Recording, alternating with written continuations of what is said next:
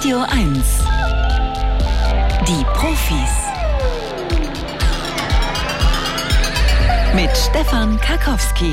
Schönen Samstagvormittag hier in Babelsberg ist wirklich schön, traumhaft schön sozusagen. Blauer Himmel und die Blätter fallen. Besser geht's nicht, könnte ein bisschen wärmer sein für mein Gefühl, aber was soll's, dafür haben wir ja das Radio, das uns zumindest geistig wärmt heute, denn wir haben wieder tolle Themen für Sie eins haben Sie schon gehört. Wir reden mal über die Geschichte des Gazastreifens, weil klar, viele Leute sind jetzt verunsichert, wissen nicht genau, was für eine Haltung sie einnehmen sollen. Was ist das eigentlich für ein komischer Konflikt damals? Wir versuchen da mal so schnell das eben geht in der Zeit, die wir hier haben, bei den Profis am Ende dieser Sendung ein wenig Klarheit reinzubringen. Außerdem geht es um die Arktis und wie man dort äh, versuchen kann, durch eine Modellierung der Arktis-Vergangenheit zu schauen, wie die Arktis denn in der Klimazukunft aussieht. Und in einer halben Stunde mein Lieblingsthema heute, glaube ich. Auch Schimpansinnen kommen in die Wechseljahre. Warum das so ist und warum es überhaupt eine Menopause gibt, auch beim Menschen, das erfahren Sie um kurz nach halb zehn, soweit die Forschung da bereits Antworten drauf hat. Jetzt aber erstmal das Scannerspiel. Beim Scannerspiel geht es um Tiere, und zwar ganz besondere Tiere, wie zum Beispiel den Hitlerkäfer. Anophthalmus hitleri, warum der schon fast ausgestorben ist oder warum ein Tier beinahe den Bau des Panamakanals verhindert hat, das können Sie nachlesen in einem Buch mit dem langen Titel Ich werde über diese Merkwürdigkeit noch etwas drucken lassen. Tiermeldungen aus zwei Jahrtausenden von Lucia J. von Seldeneck und Florian Weiß. Wenn Sie das interessiert, äh, erschien im Kunstanstifter Verlag, dann bewerben Sie sich jetzt beim Scannerspiel unter 0331 70 99 111. 1.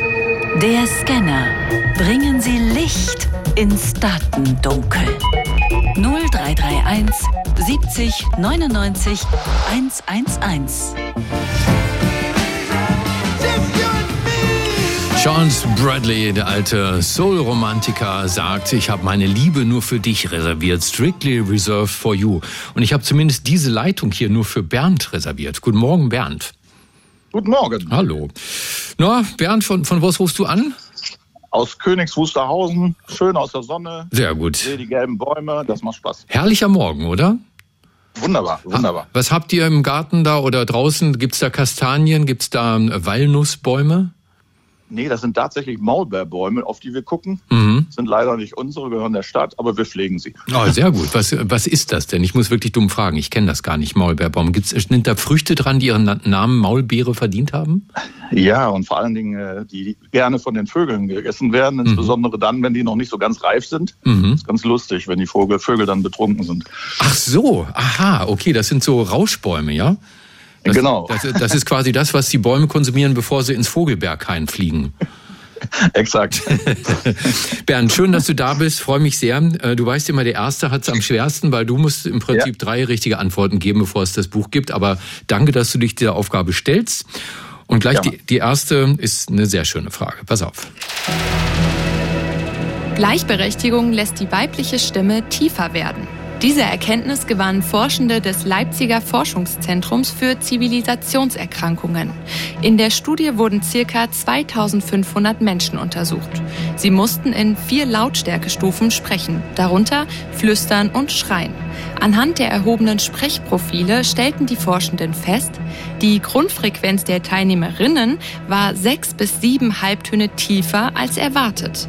Ein Grund dafür könnte laut Forschenden die Gleichberechtigung sein. Mhm. Also ein Grund dafür, ja. Bernd, ein Grund.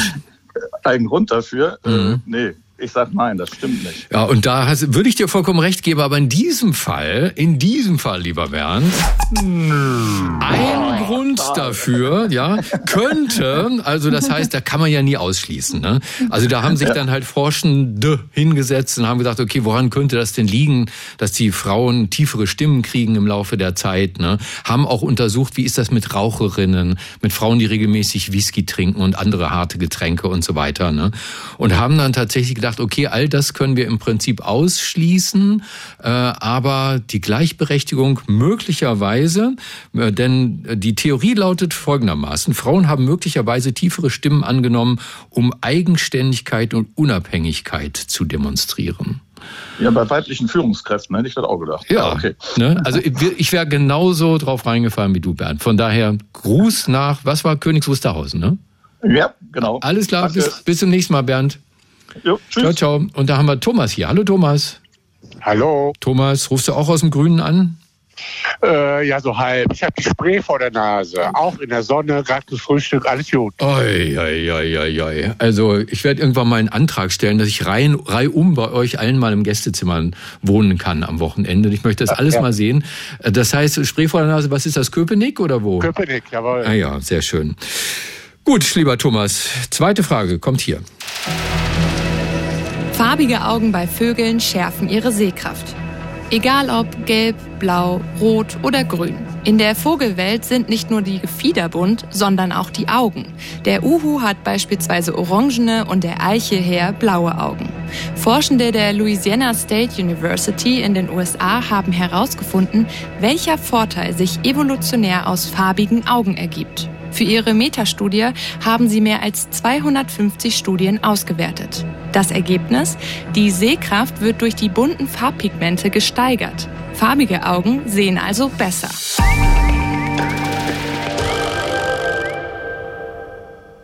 Na, kann ich mir nicht vorstellen. Die Menschen haben ja auch unterschiedliche Augenfarben, blau, braun, grün. Und ich glaube, die Sehkraft wird durch die Linse und nicht durch die, durch die Farbe der Pupille da gemanagt. Sehr schön, also, Thomas. Du, also ich frage jetzt nicht, ob du Optiker bist. Nee, also hätte ich auch sofort. Wir haben ja alle farbige Augen. Ne? Wir haben ja alle farbige Augen. Hier geht's ja nur darum, dass Vögel Augenfarben haben, die bei uns Menschen nicht vorkommen. Nee, sie haben tatsächlich für diese Hypothese, dass die Sehkraft durch die Farbpigmente gesteigert wird, keine Belege gefunden, wollen das aber weiter untersuchen. Was allerdings relevant ist, für die bunten Augen, wie beim Gefieder, senden die Tiere damit ein Signal und kommunizieren darüber wichtige Botschaften, zum Beispiel, wie kräftig und gesund sie sind. Ja, ja, die Vogelwelt. Ja, Thomas, dann kommt die wichtige dritte Frage hier. Bestimmte Darmbakterien machen anfälliger für Übergewicht, zumindest bei Mäusen. Zu diesem Ergebnis kamen Forschende der Universität Basel. Demnach wird Übergewicht durch fünf bestimmte Bakterienarten begünstigt. Grund dafür, diese Bakterien dominieren die Darmflora. Die Frage, wie genau die Bakterien das Übergewicht bei den Mäusen begünstigt haben, konnte noch nicht beantwortet werden. Mhm. Bestimmte Darmbakterien machen anfälliger für Übergewicht. Zumindest hat man das bei Mäusen rausgefunden ich könnte mir vorstellen, alles, was mit Metabolik zu tun hat, läuft durch den Darm und da, da die Schaltzentrale, man sagt ja, das zweite Gehirn ist, kann ich mir das sehr gut vorstellen, ja. ja und damit hast du vollkommen recht. Sehr gut. Lieber Thomas, damit hast du ein tolles Buch gewonnen und zwar vom Kunstanstifter Verlag. Knapp 200 Seiten hat das. Es heißt, ich werde über diese Merkwürdigkeit noch etwas drucken lassen. Tiermeldungen aus zwei Jahrtausenden von Lucia J. von Seldeneck und Florian Weiß.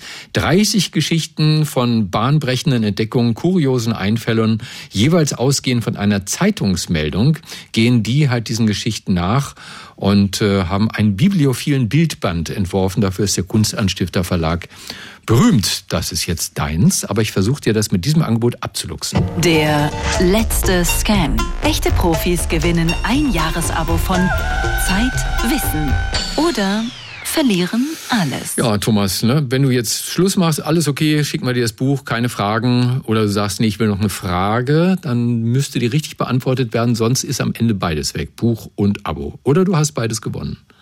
Na, Sekt oder Selters, also nehmen wir nochmal die Frage. Hier okay? kommt sie, okay. Angemalte Kühe im Zebrastreifenmuster werden weniger gestochen. Kühe werden häufig von lästigen Bremsen gestochen. Die Bisse sind nicht nur unangenehm, sondern können auch Krankheiten übertragen. In einer Studie aus Japan haben Forschende geschaut, ob eine Bemalung der Kühe in Zebraoptik Bremsen abwehrt. Und tatsächlich, die Zebrakühe wurden viel weniger gebissen als nicht bemalte Kühe. Grund dafür ist die Streifenoptik. Denn auch Zebras in der Savanne sind durch das Muster gut getarnt vor Angreifern. Mhm. Zebrastreifenmuster nutzt vor Bremsenstichen. Oh, was eine Frage. Das ist eine Frage. Das ist eine von diesen genau, wo man sich überlegt, aha, mh. manchmal passieren ja unglaubliche Dinge. Ja, also ich kann es mir eigentlich nicht vorstellen. Mhm. Streifen, die Insekten sind viel zu klein, dass die da noch unterscheiden können so großen Streifen drauf. Ja, man muss ja überlegen, warum haben die Zebras diese Streifen? Ne? Warum haben die die? Die könnten ja auch ohne rumlaufen, aber irgendwie hat die Evolution. Naja, ich sehe schon.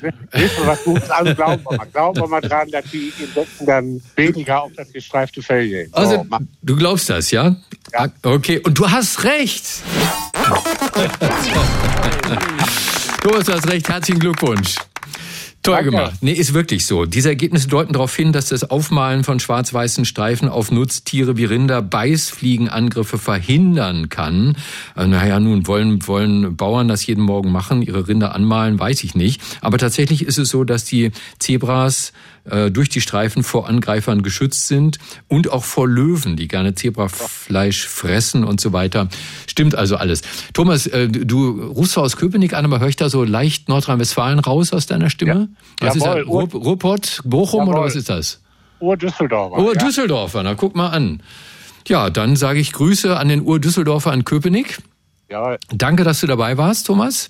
Ich bedanke mich, jawohl. Und du weißt das Wichtigste jetzt nicht auflegen, ne? Jawohl. Und hier kommt ein klar. Gruß an dich von Jan Delay.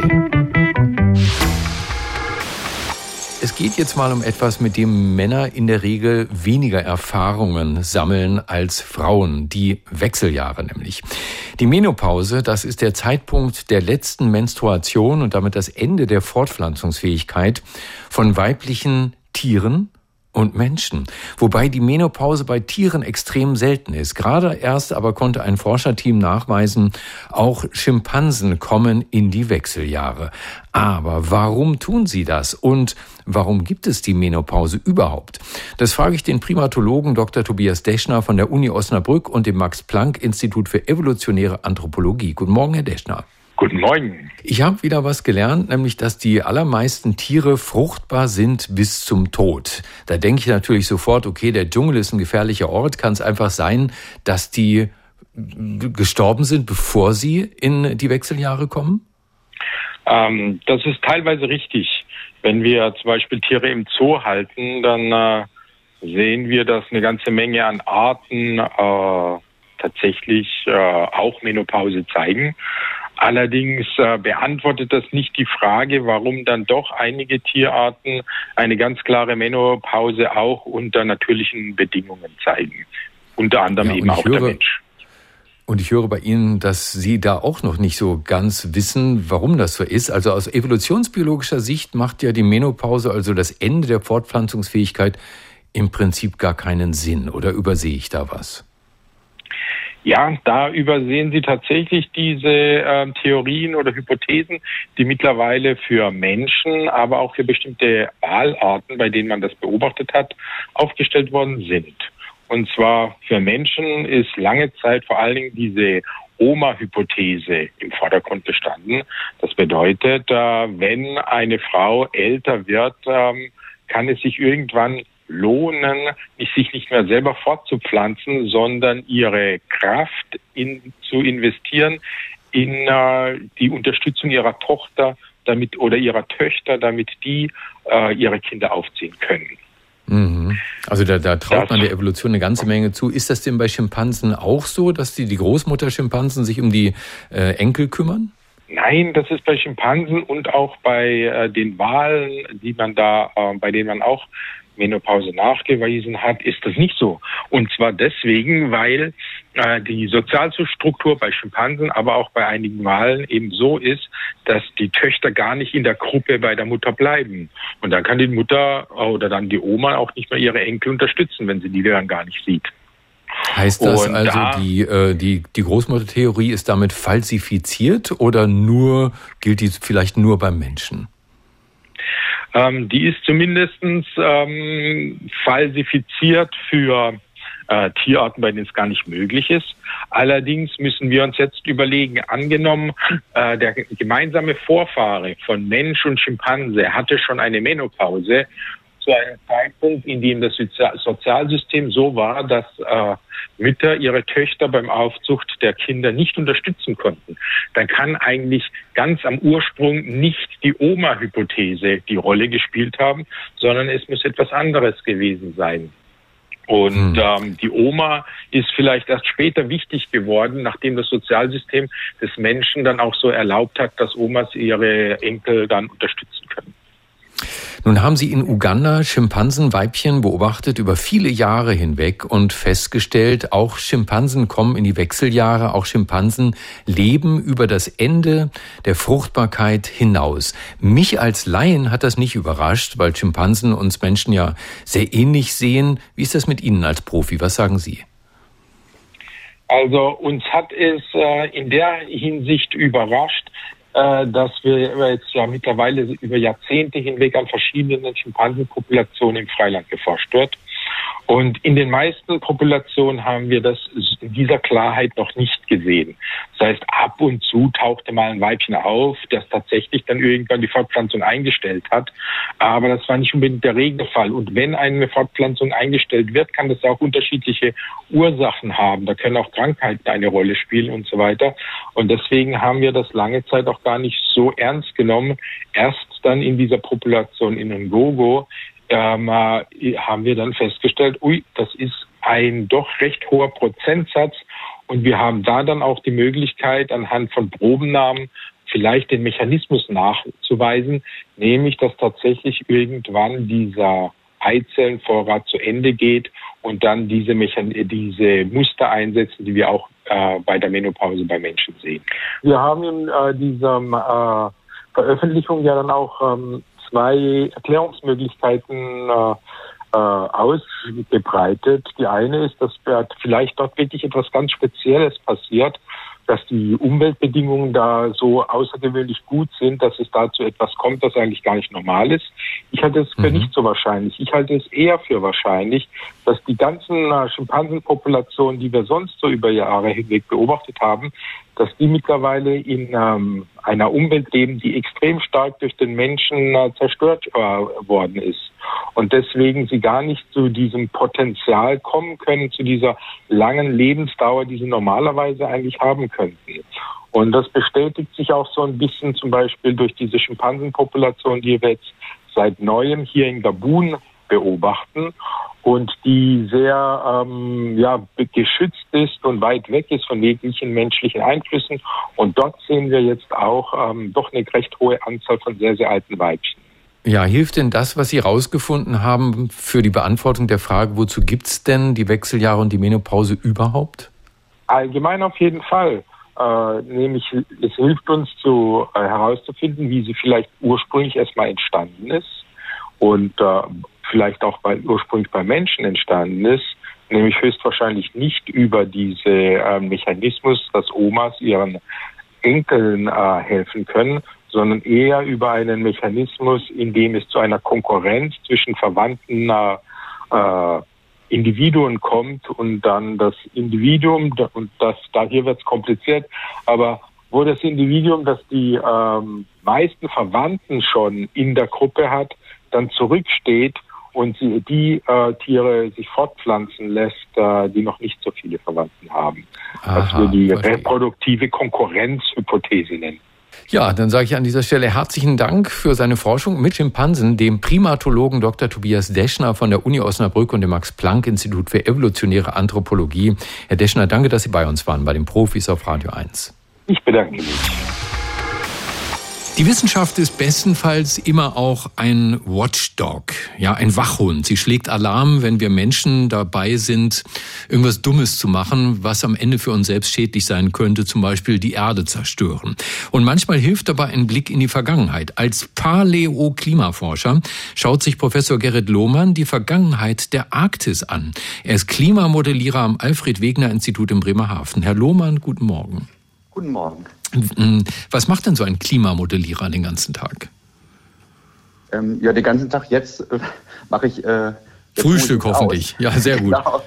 ähm, ja, während der Arbeitszeit, also ich beschäftige mich mit Theorien, also man, man hat physikalische Gleichungen, man überlegt sich, äh, wo können, wo sind Stabilitäten, Instabilitäten in so einem System, Dann bringt man diese Gleichung auf, ähm, in Computermodelle, also ähm, Software, mhm. und äh, man versucht dann Hypothesen zu testen, die man sich vorher überlegt hat oder in Zusammenarbeit mit Kollegen. Also unter welchen Umständen äh, wird die Arktis blau oder ähm, gibt es vermehrte Variabilität im System oder mhm. gibt es Extremwetter?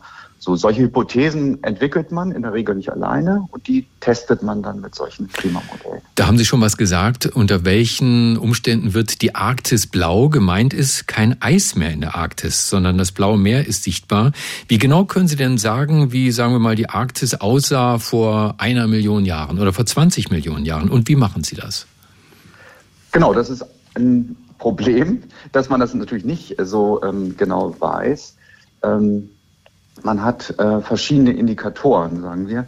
Also wir wissen aus Sedimentbohrkernen, aus der Zusammensetzung der, ähm, der ähm, Meeresgrund, ähm, welche Temperaturen da geherrscht haben, ob es Meereis gab, ob es bestimmte Tiere gab, Artenzusammensetzungen.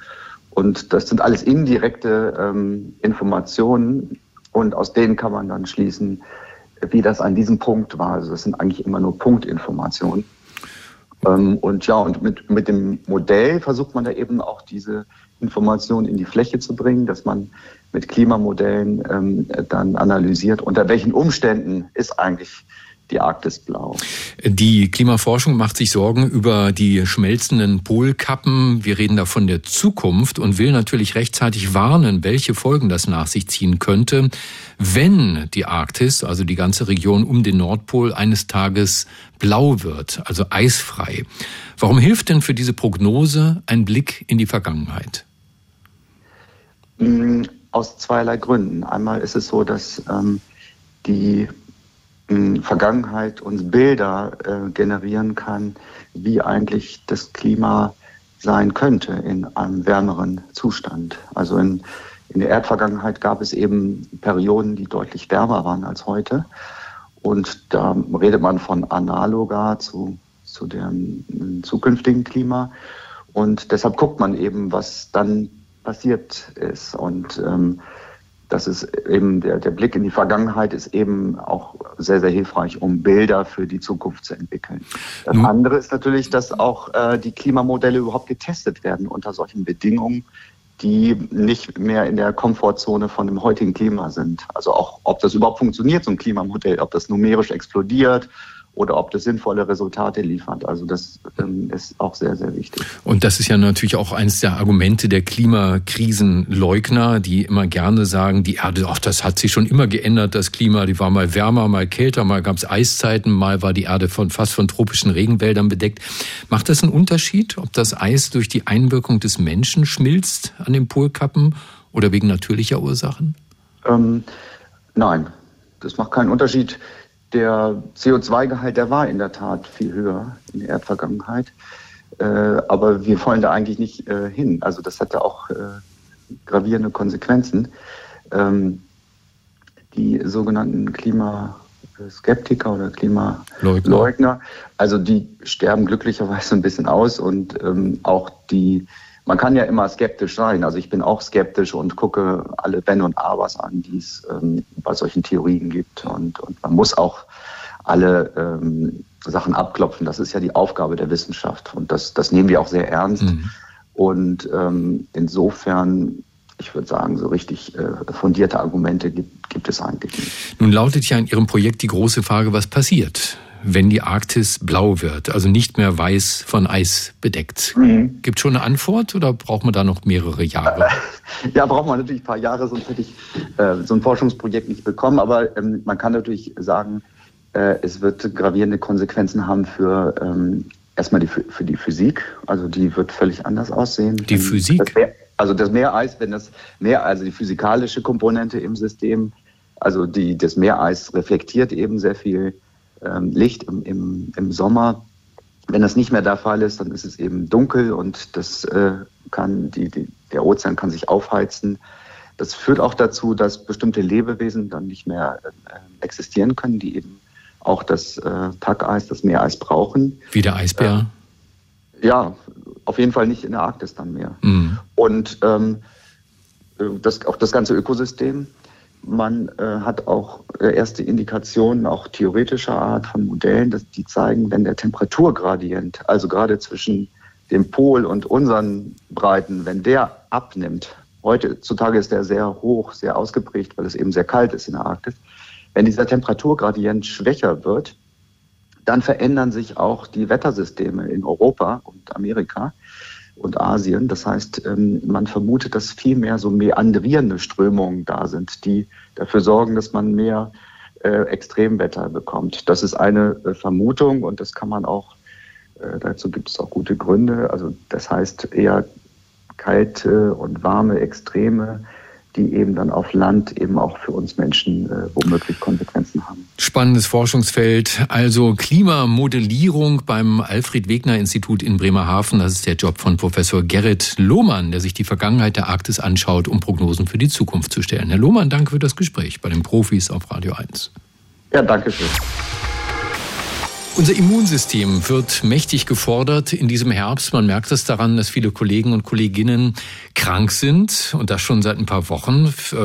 Viele hatten Corona, die meisten lassen sich vermutlich gar nicht mehr testen. Seit ein paar Jahren bereits schaut sich die Medizinforschung die Zusammenhänge an zwischen unserem Immunsystem, also der körpereigenen Verteidigung und den Organen, welche Rolle sie dabei spielen. Und da steht an vorderster Front klar die Nase. Deren Mikrobiom hat nun ein Team der Uni Tübingen untersucht, um den Professor für Infektionsbiologie Dr. Andreas Peschel. Herr Peschel, guten Tag. Guten Morgen. Herr Peschel, die Nase als Einfallstor für alle Arten von Erregern, auch Grippe und Coronaviren und Bakterien. Sie wollten wissen, wer lebt denn da alles so in unserer Nase? Warum? Wonach genau haben Sie gesucht? Ja, wir arbeiten schon seit vielen Jahren an der Nase und wir sind fast die Einzigen, muss ich sagen, äh, weil tja, die meisten Kollegen doch an andere Organsysteme schauen, also den Darm zum Beispiel. Mhm. Aber die Nase ist eben ein ganz besonders äh, wichtiges Organ für uns, als Eintrittsstelle für viele Infektionserreger. Sie haben gerade schon den äh, Covid-Erreger genannt, also viele Viren. Aber es gibt auch eine ganze Menge Bakterien, die wir dort haben. Also die Bakterien, die ein, ein Mikrobiom bilden, von denen die meisten völlig äh, harmlos sind, aber ein paar sind auch potenzielle Infektionserreger. Und das ist natürlich eine ganz wichtige Frage, ob und wie äh, das Immunsystem der Nase das beeinflussen kann. Das haben wir erforscht. Machen wir es mal bildlich. Müssen Krankheitserreger bereits in der Nase um ihr Überleben kämpfen und damit ihren Erfolg, weil sie bereits in der Nase angegriffen werden vom körpereigenen Immunsystem? Das ist richtig. Unser Immunsystem macht es Viren und Bakterien möglichst schwer, sich dort anzusiedeln und dort durchzukommen. Ähm, deshalb sind wir auch nicht ständig krank. Trotzdem gibt es eine ganze Reihe von Bakterien, die sich darauf spezialisiert haben, in der Nase zu leben und dort eben dieses Mikrobiom zu bilden.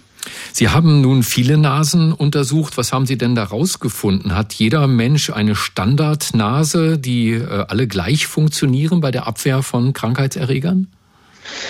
Nein, also unsere Nasen sehen nicht nur sehr unterschiedlich aus, sondern sie sind auch ganz unterschiedlich äh, bevölkert. Jeder von uns hat ein anderes Nasenmikrobiom mit einer ganz anderen Zusammensetzung von Mikroorganismen. Deshalb sind manche Menschen auch ähm, mehr in einem Risiko, eine entsprechende Infektion zu bekommen als andere. Und was wir eben jetzt gefunden haben, ist, dass auch unser Immunsystem in der Nase ganz, ganz unterschiedlich funktioniert. Was heißt das? Also es gibt ähm, einen, einen Immuneffektor in der Nase, die, der versucht, den Bakterien das Leben schwer zu machen und den Viren. Das ist das Immunglobulin A, IgA. Und hier haben wir gefunden, dass die Menge an IgA, die wir in der Nase haben, extrem variabel ist. Das kann mehr als den Faktor 100 zwischen verschiedenen Menschen variieren.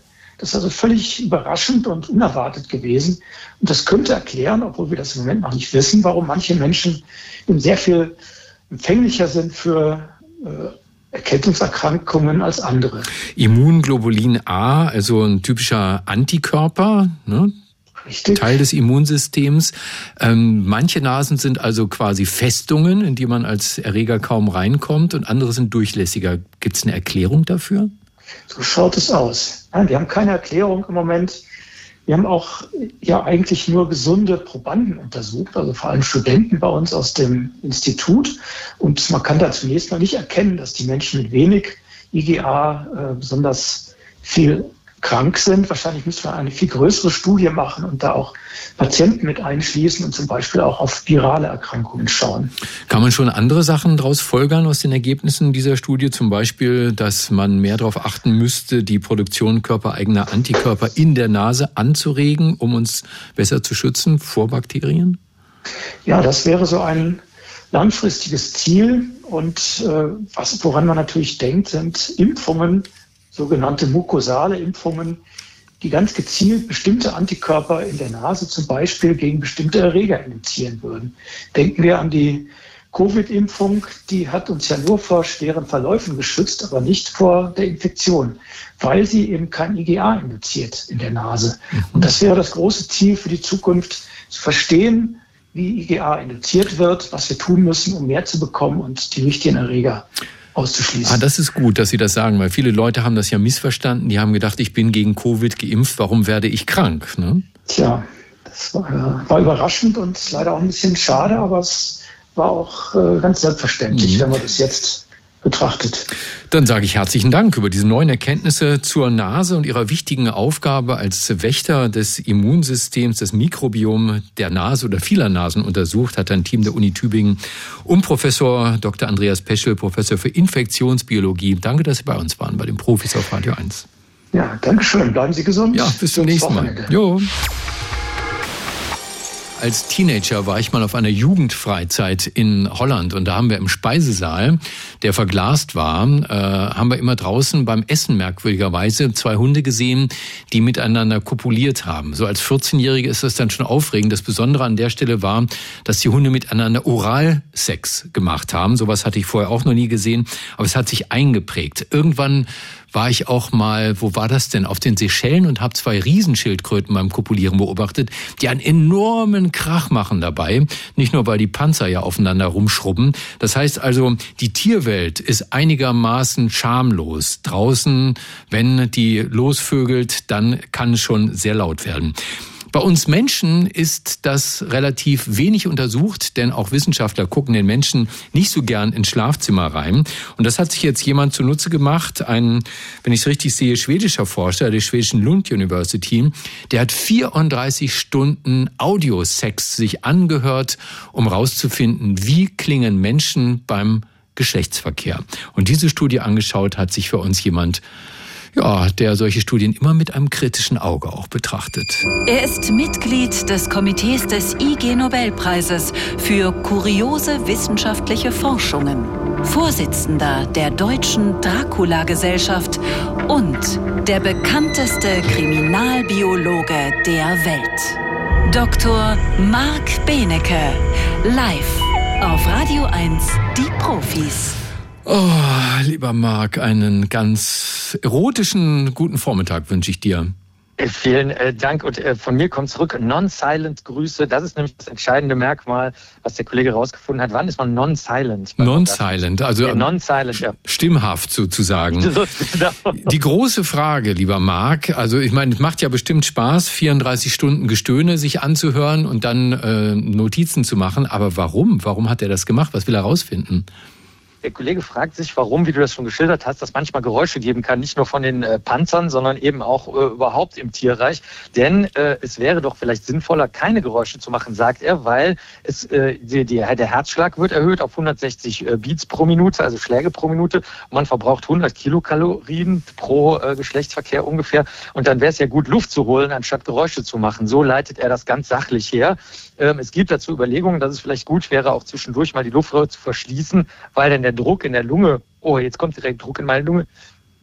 Entschuldigung, ja. wir, haben hier keine, wir haben hier keine Hustentaste. Mhm. Dass, der, ähm, dass der Druck in der Lunge dadurch erhöht werden könnte. Aber ähm, das, das gab nicht so super viel Sinn, nur um die Lunge zu stabilisieren, zu stöhnen. Dann gab es eine Studie von 2015 von der Benha University in Ägypten, die gibt es aber, glaube ich, schon gar nicht mehr. Die haben gesagt, das Ganze dient nur dazu, dass möglichst schnell die Ejakulation des Mannes erfolgt. Also die Frauen, die machen diese Geräusche, um den Mann sozusagen anzutreiben. Mhm. Dann fragt man sich aber, warum machen die Männer die Geräusche? Und jetzt um die Frauen anzutreiben. Ja, genau, aber warum treiben die sich gegenseitig an? Man könnte sich auch Zeit lassen. Hm. Also irgendwie stimmte das alles nicht. Also hat er sich 25.000 Silben rausgeholt aus diesen 34 Stunden Sexgeräuschen und hat dann mal geschaut, welche Geräusche das sind und in welcher äh, Qualität sie vorliegen und hat eine U-förmige Kurve festgestellt. Am Anfang gibt es viele Geräusche und dann werden es noch mehr Geräusche und am Ende nimmt es wieder ab kommen nochmal äh, ganz besondere Geräusche. Und diese Geräusche kann man jetzt für sehr viele Zwecke nutzen, zum Beispiel um zu unterscheiden, ob es sich um einen gefakten Orgasmus oder einen echten Orgasmus handelt. Das ist nämlich genau das Schwierige bei der Orgasm Sound Library, wo auch die Hörerinnen und Hörer ihre Orgasmen hochladen können. Das, das hast du, das, komm mal, komm, also das hast du dir jetzt ausgedacht. Orgasm Sound Library. Es gibt eine, eine Soundbibliothek für Orgasmen. Genau, da sind zurzeit 34 Stunden Sexgeräusche drauf. Das sind nämlich genau die 34 Stunden, die der Kollege da verwendet hat. Ich habe nämlich auch gedacht, er hätte das aus Pornofilmen raus äh, extrahiert, hatte aber nicht, sondern es ist tatsächlich extra dafür angelegt, also oder dafür, dass man sieht, welche Unterschiede es gibt. Und jetzt äh, schauen wir uns mal an, welche Eigenschaften diese äh, Geräusche äh, da sind, also äh, haben. Also ein, äh, ein Merkmal ist, dass es äh, die Geräusche werden höher und länger. Aber äh, hauptsächlich bei Männern kommt es erst am Ende des ganzen sexuellen Dings dazu, dass die Geräusche überhaupt äh, gemacht werden. Denn Frauen die ganze Zeit über Geräusche machen. Mhm. Das könnte also, und Frauen geben auch selber an, dass sie tatsächlich bei den gefakten Orgasmen, die in ungefähr in 100, äh, in 50 Prozent der Fälle stattfinden oder 65 Prozent der Fälle stattfinden, laut Eigenbeobachtung, dass sie sowieso die ganze Zeit Geräusche machen, aber eben lautere und intensivere, wenn sie versuchen wollen, das Ganze äh, schneller zu einem. Und jetzt ist die Frage, Ende zu bringen oder dazu, dass es Spaß macht. Und der Kollege, der sich die ganzen Geräusche angehört hat, ist eben der Überzeugung, es geht gar nicht in erster Linie darum, etwas vorzutäuschen, sondern es geht darum, sich gegenseitig Mitteilungen zu machen, also Signale zu geben, ob es einem Spaß macht oder ob es einem nicht Spaß macht. Und das wiederum sagt er, hat gar nichts mit Sex zu tun, sondern damit, dass Menschen sich sowieso diese Mitteilungen machen, zum Beispiel auch, ob das Essen schmeckt oder so. Und das Ganze sei also in Wirklichkeit nur eine ganz normale zwischenmenschliche Kommunikation, um sich abzustimmen und mitzuteilen, ob es schön ist oder ob es nicht schön ist. Nicht mehr und nicht weniger. Fantastisch. Jetzt habe ich aber bei dir gelernt, die Ergebnisse der Studie deuten darauf hin, dass ein Orgasmus durch sich steigernde Ausrufe akustisch erkennbar ist und man könne auch erkennen, ob einer falsch ist oder nicht. Marc, ich mache dir einen Vorschlag. Wir entwickeln eine App, die genau das macht. Sie detektiert nämlich, äh, kann unterscheiden zwischen falschen und echten Orgasmen. Wir entwickeln diese App und werden reich. Was hältst du davon? Finde ich sehr, sehr gut. Und die Frequenzen, die wir da einspeichern müssen, wären dann für Männer beispielsweise 218 Hertz. Das ist die echte Orgasmusfrequenz bei Männern und 386 Hertz bei Frauen. Nur was machen wir mit dem ganzen Geld? Das wird dann die App haben. Neue, neue Studien in Auftrag geben. Mehr Sätze haben und neue Studien in Auftrag geben. Vielen Dank, lieber Marc. Schönes Wochenende. Ciao, ciao. ciao. Das war Dr. Marc Benecke, live auf Radio 1. Die Profis. Ich weiß in, äh, aus Gesprächen mit äh, Freunden, Bekannten, Familie, viele schauen gar nicht mehr hin dieser Tage auf die Nachrichten aus Israel, weil dieser Konflikt so unglaublich kompliziert ist. Wir machen deshalb bei den Profis heute Morgen mal Schulfunk und erzählen die Geschichte des Gazastreifens in sechs Minuten mit Hilfe des Historikers Dr. René Wildangel, ehemals Leiter der Heinrich-Böll-Stiftung in Ramallah. Tag, Herr Wildangel. Ja, schönen guten Tag. Das ist eine anspruchsvolle Aufgabe. Ich weiß. Ich höre mich im Echo bei Ihnen, deswegen müssen wir ein bisschen aufpassen hier. Was viele noch wissen dürften, genau wie die Israelis beanspruchen ja auch die Palästinenser einen eigenen Staat. Derzeit ist das mögliche Staatsgebiet gespalten in das von Israel besetzte Westjordanland im Osten und den Gazastreifen im Südwesten Israels direkt am Mittelmeer. Zu wem gehörte denn der Gazastreifen bevor Israel seinen Staat gegründet hat? Ja, also so wie wir den Gazastreifen heute kennen, das sind natürlich moderne Entwicklungen. Ähm, diese Grenzen, das sind moderne, im Prinzip Grenzziehungen nach dem Ersten Weltkrieg. Über Jahrhunderte ähm, war das anders. Wir hatten ja hier die Herrschaft des Osmanischen Reiches ähm, das weite Teile der Region besetzt hat, also Ägypten, ähm, das heutige Israel und Palästina, Syrien, Libanon. Das war eigentlich ein Gebiet, in dem es diese Grenzen nicht gab und das miteinander verbunden war.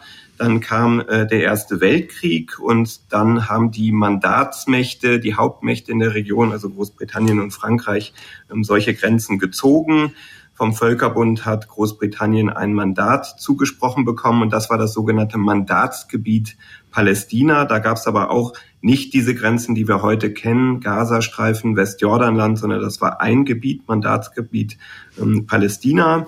Und dann gab es den Teilungsplan 1947, nachdem die Briten ja beiden Seiten immer Hoffnung gemacht hatten auf einen eigenen Staat, viele falsche Versprechungen. Und dann gab es den Teilungsplan einer damals natürlich noch völlig anderen UNO. Das waren nur wenige Staaten. Und mit dieser Aufteilung, die man damals gemacht hat, war insbesondere die arabische Seite nicht zufrieden, also die Palästinenser damals.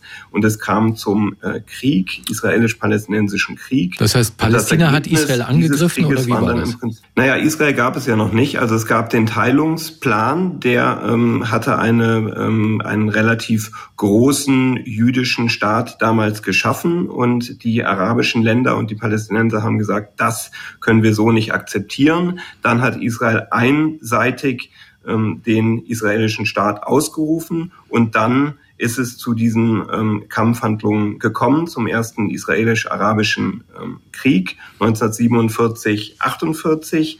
Und das Ergebnis dieses Krieges waren dann im Prinzip die Grenzen, die wir heute kennen. Der Gazastreifen wurde nämlich ähm, von Ägypten besetzt und das Westjordanland von Jordanien. Ähm, die Golanhöhen waren damals von Syrien besetzt. Und das ist im Prinzip die Geografie dann, ähm, wie wir sie heute kennen. Und dann natürlich als weiterer Einschnitt der Sechstagekrieg 1967, wo Israel diese Gebiete dann erobert hat und besetzt hat. Und dann gab es im Gazastreifen nochmal 2005 den Abzug von Soldaten und Siedlungen. Und das Ergebnis war dann eigentlich ähm, eine total Blockade dieses Gebietes und deswegen hat dann auch diese extreme Trennung begonnen zwischen dem Gazastreifen, dem Westjordanland und Ostjerusalem. Und das ist ja eins der ganz großen Probleme, wenn wir über einen palästinensischen Staat reden. Also schon in den letzten Jahrzehnten gab es kaum Austausch zwischen diesen zerstückelten Gebieten. Mhm. Ähm, nun äh, ist der Gazastreifen wird seit 2006 sieben von der islamistischen Terrororganisation Hamas regiert und deren Staatsräson sozusagen lautet laut der eigenen Charta Vernichtung Israels. Warum duldet Israel an seiner Seite diese Bedrohung und ja auch den ständigen Raketenbeschuss durch Raketen der Hamas? Ja, auch das ist ja eine längere Geschichte und eine Entwicklung und man muss sich noch mal vor Augen führen, bevor wir einen Friedensprozess hatten, also das, was in den 90er Jahren mit Oslo begonnen hat, ähm, war ja nicht die Hamas der Hauptfeind sozusagen Israels, sondern die PLO. Die hat ja auch mit militärischen Mitteln ähm, jahrzehntelang für ihren eigenen Staat oder für eine, auch ein Ende des israelischen Staates gekämpft, ähm, bis man dann irgendwann diese militante Position aufgegeben hat. Und als die erste Intifada im Gange war, 1987, das war die Zeit, als auch die Hamas gegründet wurde, da gab es durchaus israelische Strategen, die gesagt haben, das ist für uns gut, wenn hier eine neue islamistische Miliz entsteht und eine Bewegung, weil die schwächt ja diese PLO, die schwächt diese Bewegung, die für einen palästinensischen Staat eintritt. Also diese Idee von Teile und Herrsche, die gab es im Prinzip äh, von Anfang an. Und ähm, zu diesem Zeitpunkt sind ja auch noch keine Raketen aus dem Gazastreifen geflogen. Ähm, und auch als dann später es zu den Wahlen kam, äh, 2006, die letzten Wahlen, die wir in Palästina gesehen haben und die Hamas ähm, gewonnen hat, da war es vielleicht manchen gar nicht so unrecht, dass es zu so einer Spaltung kommt, denn wir haben ja in der israelischen Gesellschaft und Politik immer Kräfte gehabt, die keinen palästinensischen Staat wollten und dafür steht wie kein zweiter, das muss man auch sagen, der heutige äh, Ministerpräsident Netanyahu. Netanyahu, der ist ja schon seit den 90er Jahren das erste Mal Ministerpräsident gewesen. Er wollte diesen Staat nicht. Und von daher war diese Trennung, die sich hier äh, ergeben hat zwischen der Hamas und zwischen der Fatah für ihn eigentlich eine ganz gute Sache. Und diese Politik, das muss man leider sagen, hat er bis zuletzt fortgeführt. Er hat gedacht, er könnte sich mit der Hamas verständigen. Man muss auch fairerweise sagen, viele haben das gedacht, auch viele Experten. Ähm, denn die Hamas hat sich ähm, durchaus über die Zeit eher in eine moderatere ähm, äh, Richtung bewegt. Sie haben ja eben diese Charta erwähnt. Wir haben eine ganz hässliche Charta, die alte Charta der Hamas, die war voller äh, Antisemitismus, die Protokolle der Weisen von Zio von Zion, Vernichtung Israels. Und sie haben sich 2017 eine neue Charta gegeben. Da war sogar eine implizite Anerkennung der Zwei-Staaten-Lösung drin. Also viele äh, Beobachter dachten, die Hamas als palästinensische Organisation geht eher in Richtung Politik und nicht in Richtung Terror. Mhm. Ähm, und das dachte offensichtlich auch die israelische Führung. Da hat man sich dann massiv getäuscht mit den Gräueltaten, die wir am 7. Oktober gesehen haben. Und damit, das muss man auch sagen, hat sich die Hamas jetzt als politischer Akteur selber ausgeschlossen. Wir könnten jetzt natürlich noch stundenlang reden über die weitere Geschichte und warum nicht schon längst ein palästinensischer Staat, der seinen Namen verdient, gegründet worden ist, haben aber die Zeit nicht. Für alle, die sich jetzt gern weiterbilden wollen und nicht wissen, wo, welchen Seiten kann ich denn da vertrauen, was empfehlen Sie? Wo gibt's die besten Informationen zu diesem Konflikt? Ja, Sie haben ja jetzt schon gesagt Seiten. Also ich würde da tatsächlich ganz klassisch auch durchaus äh, zu Büchern greifen. Mhm. Also ich kann ein konkretes Buch nennen von Muriel Asseburg und Jan Busse, der Nahostkonflikt. Das ist in der kleinen Reihe von CH Beck Wissen erschienen. Das ist ein kurzer, äh, knackiger Überblick, ist auch dieses Jahr noch aktualisiert worden. Da findet man eigentlich eine, eine gute und ähm, einen guten Überblick. Ähm, darüber hinaus habe ich gerade gesehen, bei Spiegel Geschichte wurden Kolleginnen und Kollegen von mir befragt, was ihre besten Buchempfehlungen sind. Da findet man eine ganze Menge ähm, an Büchern, die tatsächlich viel Hintergrundwissen äh, bieten. Was ich auch eine gute Quelle finde, ähm, ist äh, die israelische Zivilgesellschaft. Leider finde ich, dass wir in diesen Tagen viel zu viel auch staatliche Informationen ähm, hören. Da wird dann immer gleich dazu gesagt, man kann diesen eigentlich nicht wirklich vertrauen. Es gibt Organisationen in Israel, Menschenrechtsorganisationen, Organisationen der Zivilgesellschaft, die auch in diesen Tagen sich sehr bemühen, sehr kritisch und sehr genau diesen Prozess zu begleiten. Das sind Organisationen wie Breaking the Silence, B'Tselem. Ähm, das sind auch auf jeden Fall gute Quellen. Oder man könnte noch nennen die israelische Tageszeitung Haaretz, die ist auch nicht gerade für ihre Regierungsnähe ja. bekannt, immer wieder mit äh, sehr guten Analysen und kritischen Also eine Menge Quellen, wer das jetzt nicht mitgekriegt hat, es gibt ja die Profis auch als Podcast. Zum einen können Sie dieses Gespräch nachhören im Internet, da können Sie dann nochmal gucken, was hat er da jetzt alles empfohlen und im Podcast natürlich auch. Und ich sage an dieser Stelle Danke an den Historiker Dr. René Wildangel, der sich getraut hat, die Geschichte des Gazastreifens in sechs Minuten zumindest anzureißen heißen. Er ist ehemals Leiter der Heinrich-Böll-Stiftung in Ramallah gewesen. Herr Wildangel, danke für das Gespräch. Danke auch und Grüße nach Berlin. Danke. Radio 1, die Profis. Besser wissen. Der menschliche Magen kann Rasierklingen auflösen. Wie stark eine Säure ist, gibt der pH-Wert auf einer Skala von 0 bis 14 an. Je kleiner der Wert, desto stärker ist die Säure. Im Magen liegt ein saures Milieu zwischen einem pH-Wert von 1 und 4 vor. Das ist so niedrig, dass sich eine Rasierklinge innerhalb von wenigen Stunden in der Magensäure auflösen kann. Trotzdem lieber nicht ausprobieren. Das waren die Profis. Ich bin Stefan Karkowski und wünsche Ihnen ein ganz schönes Wochenende. Und hören Sie auch heute Nacht mal rein in die Radio 1 Late Night Lounge ab 1 Uhr. Radio 1. Nur für Erwachsene.